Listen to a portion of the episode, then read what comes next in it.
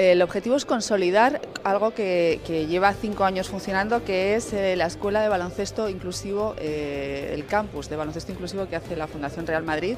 Llevamos cinco años juntos en esto y creemos que está consolidado, con lo cual bueno, pues, eh, vemos que es una iniciativa que ya ha calado y que ha arraigado.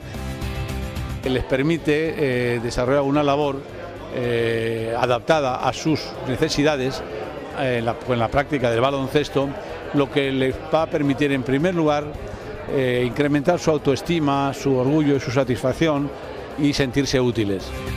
Es el quinto año, es un éxito y yo creo que eh, cada año nos da la percepción de que, de que vamos mejorando y que los chicos y chicas que se apuntan a este campus pues eh, se lo pasan muy bien. Yo siempre digo, la Fundación Real Madrid la verdad que realiza proyectos extraordinarios de todo tipo.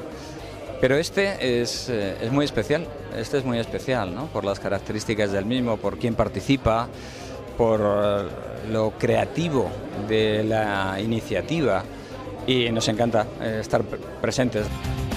Para mí es una joya, primero por el estándar de calidad que se maneja en cuanto a la actividad, las instalaciones, el profesorado, los técnicos, pero sobre todo la calidad humana tanto del cuerpo técnico y sobre todo de los chicos. Y de verdad agradezco tanto a Real Madrid, la Fundación Real Madrid, como a la Fundación Sanitas que sigan apostando por, esta joya. Habrá 40 participantes, se celebrará la concentración en los días que dura el campus en la ciudad de fútbol de Las Rozas. Serán días de convivencia y bueno, pues tendrán a su disposición los mejores eh, técnicos, eh, tanto de, baloncesto convencional como los eh, especialistas en baloncesto inclusivo.